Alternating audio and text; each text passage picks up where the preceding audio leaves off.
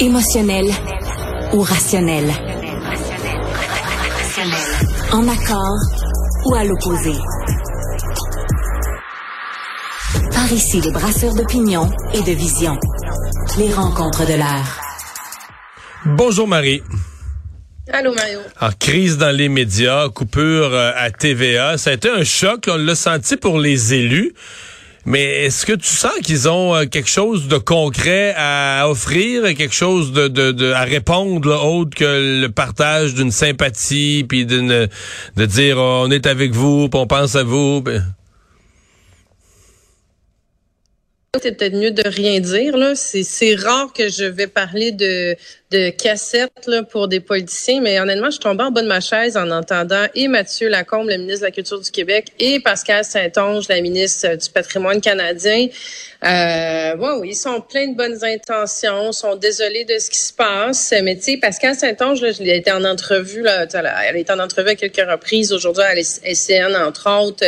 Et puis, je l'écoutais là, dire, tu sais, c'est comme une enfilade de mots, mais elle répétait mot pour mot ce que Mélanie Joly disait en 2017 dans, dans, tu sais, dans le contexte de la, rappelle pas de la fameuse taxe Netflix, là, où euh, le fédéral voulait pas taxer Netflix parce que c'était des gentils Netflix, puis ils allaient faire des ententes avec, puis Netflix allait, allait soutenir notre industrie culturelle et compagnie. Il n'y a rien arrivé de ça, là. la même chose. Ben non, tu sais, puis moi, je, j'étais, j'étais ministre à l'époque au Québec, là. Donc, on avait mis la TVQ de l'avant, puis on n'avait jamais été capable d'avoir la collaboration du fédéral pour qu'ils mettent en même temps la TPS, parce qu'ils disaient, au début, ils disaient ça pouvait pas se faire. Ben écoute, regarde, le Québec a été capable de le faire euh, quand même, tu sais. Mais je l'écoutais le dire, ben écoutez, là, faut, euh, faut soutenir le virage numérique, va falloir que les médias soient sur les plateformes accessibles, va falloir moderniser les, les lois, on est au travail, on est en action. Dans quelques années, ça devrait se faire. Wow, dans quelques années je sais pas, est-ce que est-ce que est-ce qu'elle saisit même ce qui, l'urgence? Dans quelques années, on va en être tout médiatiquement? C'est comme si elle prenait pas la mesure. Plus c'est, est-ce Mais pourtant, elle est entrée en politique. Tu sais, elle est entrée en politique comme une représentante syndicale dans le monde des médias. Ça devrait être son cheval de bataille. Elle est entrée en politique, soi-disant, pour ça. Ben oui, puis tu sais, c'est pas, c'est pas, tu sais, oui, c'est, c'est un méchant électrochoc là, ce qui s'est passé hier euh, euh, à TVA, mais je peux pas croire que les deux ministres respectifs de la culture provinciale et fédérale sont tombés en bas de leur chaise en disant oh on est dans le milieu d'une crise des médias. Oh il y a quelque chose qui se passe tu sais. Puis c'est la même chose au niveau du ministre Lacombe qui lui bon il pèle au fédéral. Puis là même chose il dit ah ben écoutez il va falloir réfléchir à qu'est-ce qu'on a comme programme puis qu'est-ce qu'on pourrait faire. Puis la crise des médias on est dedans depuis au moins six ans là. C'est c'est annoncé tu sais. Puis Pierre Campelado a sonné l'alarme à plein plein de reprises mais tu as plein d'autres médias qui l'ont fait aussi en disant on s'en va pas dans la bonne direction, on a besoin d'aide des gouvernements. Puis j'ai regardé ces deux ministres-là, vraiment un comme c'est quasiment pris par surprise, mais c'est ça dépassé. Puis moi j'ai pas hmm. senti que Mme Saint-Onge, euh, elle avait un bon plan là, bien précis pour les prochains mois qui allait régler la chose. Mais il y a un problème au niveau fédéral. Ouais, il y a un problème de rythme là. Il y a un problème de rythme. Prenons, prenons l'exemple du CRTC là il devait, fallait moderniser le CRTC. Là, ils ont fait une loi là-dessus. Ça a pris une couple d'années faire la loi. Là, le nouveau CRTC, avec son nouveau rôle, là, nommé du monde. on n'a même pas encore de représentant du Québec. Là, le CRTC dit, à l'air, CRTC a l'air à se donner un an, un an et demi pour refaire sa nouvelle réglementation. Là, tu dis, ouais, mais là, parce que, mettons que tout ça va avoir pris à la fin 5-6 ans, puis je suis même pas sûr que ça va être bon à la fin, mais mettons que c'est bon, ça va avoir pris 5-6 ans. Comme tu viens de décrire, durant ces cinq années-là, à peu près tous les groupes de médias du Canada vont avoir fait des mises à pied par centaines et par centaines, fermer des départements, fermer des journaux, fermer des stations de radio, fermer des stations de TV régionales.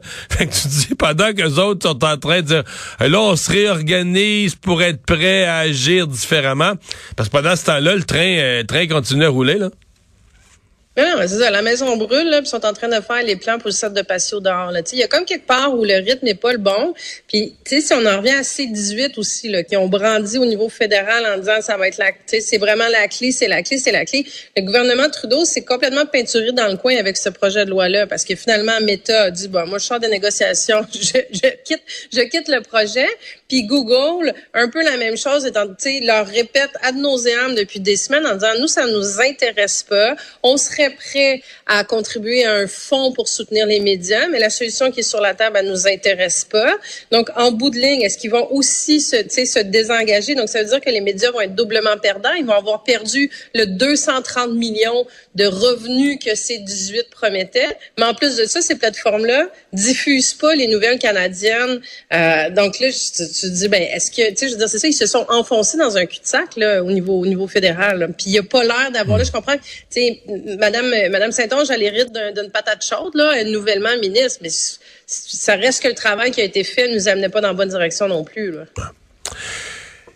Il y a la Fédération autonome de l'enseignement. Je pense sincèrement qu'il a pris tout le monde par surprise ce matin en disant ben la grève générale est limitée. Pour nous, là, c'est pas au mois de décembre, c'est pas après les fêtes, c'est tout de suite, au mois de novembre, le 23 novembre, si c'est pas réglé. Puis aujourd'hui, on est le 3. Fait qu'essentiellement, tu laisses 20 jours, on devrait dire 19 jours à la négociation. Si c'est pas réglé, le 23 euh, novembre prochain, c'est grève générale illimitée. Ce qui veut dire les écoles fermées dans toutes les commissions scolaires où les syndicats sont affiliés à la FAE. Ça, c'est tout Montréal, Laval, Québec, euh, une partie de la rive sud, l'ouest de la rive sud, de la rive nord, exactement. C'est beaucoup, beaucoup. oui, oui, euh, c'est 65 000 profs, là. Euh, est-ce que... 65 000 profs multipliés par une vingtaine d'élèves. Dans ouais. Écoute, c'est des, des, des, centaines de milliers d'élèves puis de parents qui vont se retrouver euh, mal pris. On, était-tu rendu là? Écoute, on était rendu là? Moi, je le voyais venir un petit peu plus tard aussi parce qu'on peut pas dire qu'ils ont fait, normalement dans ce genre de, de, de moyens de pression-là, tu y vas graduellement, puis à un moment donné, quand ça passe pas. Mais en même temps, ça fait un an que les négociations sont en cours. Ça n'a pas l'air de bouger non plus tant que ça du côté du gouvernement. Donc, tu sais, je regardais leur slogan là, qui, qui circule partout depuis ce matin de, de, de la FR. C'est le compte à rebours est commencé. Tu peux pas être plus clair que ça. C'est dans 20 jours on débute une grève générale illimitée. Ça va durer le temps que ça va durer. Ça veut dire des centaines de milliers d'élèves euh, qui seront pas à l'école, des parents ou, qui vont être mal pris et la grogne va augmenter, c'est sûr. Et là, ça durera des jours, des semaines. Illimité, c'est illimité. Là. Puis je pense qu'on prend pas la mesure de ça. Donc le message au gouvernement, c'est supposé, je dis, appuie où ça fait où ça fait mal. Là. Ils augmentent la pression sur le gouvernement puis ils disent, ben, on a 20 jours pour négocier. Faites de quoi Mais est-ce que ça se règle en 20 jours C'est sûr que le gouvernement, ils vont se mettre en mode action. Là. Mais est-ce que ça, est-ce que objectivement ça peut se régler en, est-ce qu'on peut avoir espoir que ça se règle en 20 jours? Puis là, ben je te pose une double question. Est-ce que tu peux régler juste avec la FAE parce que la FAE représente une partie des profs. Est-ce que tu peux régler avec la FAE si tu leur donnes des pourcentages d'augmentation de salaire? Mais là, le, reste, tu sais, t'as le Front commun qui sont 400 000, t'as les autres profs dans le Front commun qui sont affiliés CSQ. Tu peux pas donner quelque chose à la FAE que tu donnes pas aux autres. Faut que tu t'entendre idéalement avec tout le monde un peu en même temps. Ah, j'ai l'impression qu'on est condamné à une grève, c'est-à-dire que c'est en 20, en 20 jours, on n'aura pas une entente, là. Non, mais je pense que c'est pas c'est peu réaliste d'avoir une entente euh, dans les dans les 20 prochains jours. De toute façon, la, la présidente de la FAE qui a été sur toutes les tribunes, elle a été très claire. C'est trouvez-vous un plan B. Là. Mobiliser grand-papa, mobiliser grand-maman, parce que sinon elle aurait eu un autre message. Elle aurait peut-être eu un message. Ben écoutez, c'est une c'est une décision de dernier recours. On a vraiment espoir que ça se règle d'ici là. C'est pas du tout ça son message. Là, c'est appeler grands-parents, trouver un plan B parce que le 23 au matin, vos enfants ils seront pas à l'école, puis euh, les enseignants ils vont être en grève. Puis c'est pas de service de garde, hein? moi, j'ai posé la question aujourd'hui. Il n'y a aucun accommodement. Le but, c'est de faire des lignes de piquetage fermes, finales, qui causent un maximum de dérangement. Puis, euh, pas de service de garde. Non, non, mais ils savent, tu sais, c'est sûr, Mario, que le, gouvernement, la dernière chose qu'il veut, c'est se retrouver avec euh, des centaines d'écoles qui sont fermées par, par des, pendant des semaines. Donc, ça va mettre de la pression, mais tu as raison aussi que euh, le gouvernement peut pas négocier juste avec eux. Donc là, c'est un peu la locomotive qui quitte la gare, là, puis les autres wagons vont s'accrocher en arrière, puis euh, ça va, ça va. Là, on commence à être dans un mouvement d'accélération. ça va être, ça va être, si on avait dit que ça allait être un automne chaud, là, on y est. Ouais, on y est certainement.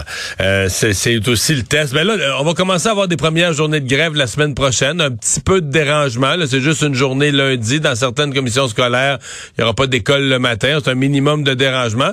Mais ça va être un premier test sur l'ampleur de l'appui euh, du public au syndicat. C'est-à-dire que tant, pour l'instant, il n'y a eu aucun dérangement. Donc, le public dit, ah oui, on considère qu'il devrait avoir des meilleures conditions de travail. Ça n'a pas de bon sens avec l'inflation.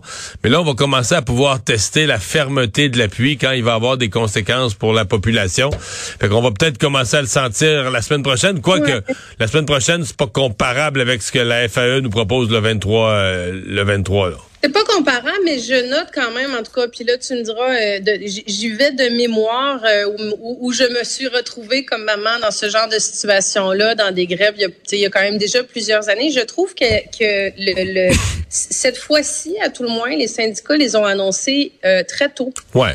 Euh, et c'est, ben, moi je me suis déjà retrouvée dans des situations où comme parent t'apprends justement euh, la veille pour le lendemain que, euh, oups, il n'y a pas de service de garde, l'école est fermée, la grève est en cours, c'est encore une journée de grève, puis là ça perturbe, puis là c'est là que la frustration des parents commence. Et tu dis là, moi je veux bien être pris en otage, tu sais, donc je veux bien appuyer vos revendications, mais tu veux pas être pris en otage non plus. Là je trouve qu'ils ont le mérite de, de tenir compte de ça, d'annoncer les journées très à l'avance, de dire organisez-vous, c'est pas, tu sais, je veux dire c'est pas à vous qu'on veut nuire, mais on le fait pas de gaieté de cœur et tout.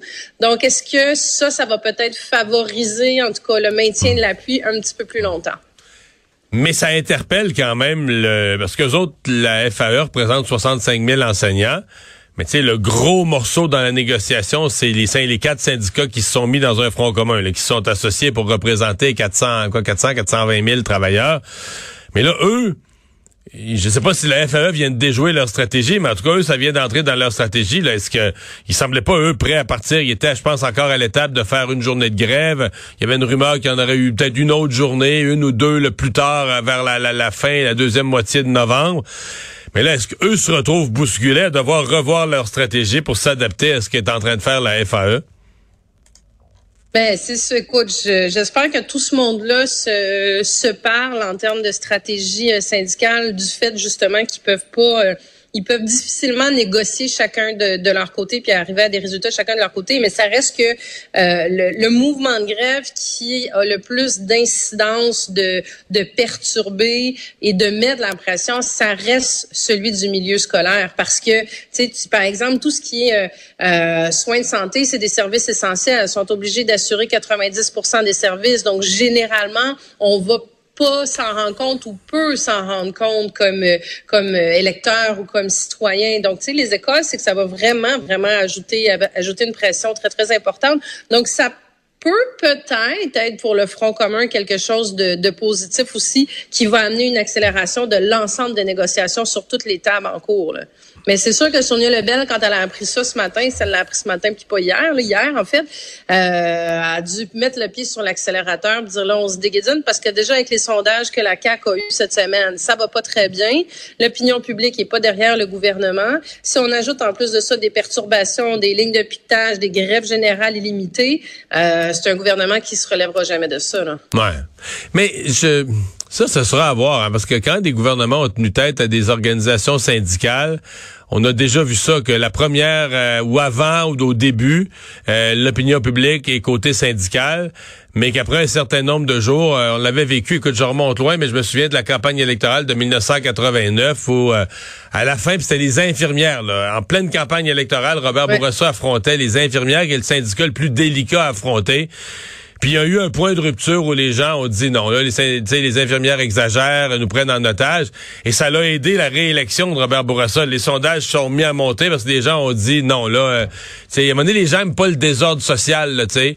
Et donc, voilà, est-ce que la CAQ pourrait jouer cette carte-là, du désordre social, puis du moment où le, la majorité silencieuse se relie à son gouvernement quand certains groupes abusent? Le problème, c'est que si tu tout le secteur public contre toi, c'est quasiment, t'en as dans toutes les familles, c'est quasiment tout le monde qui est, c'est quasiment tout le monde qui est ah, ligué contre toi. Marie, merci beaucoup. Au revoir. Ben, Mario.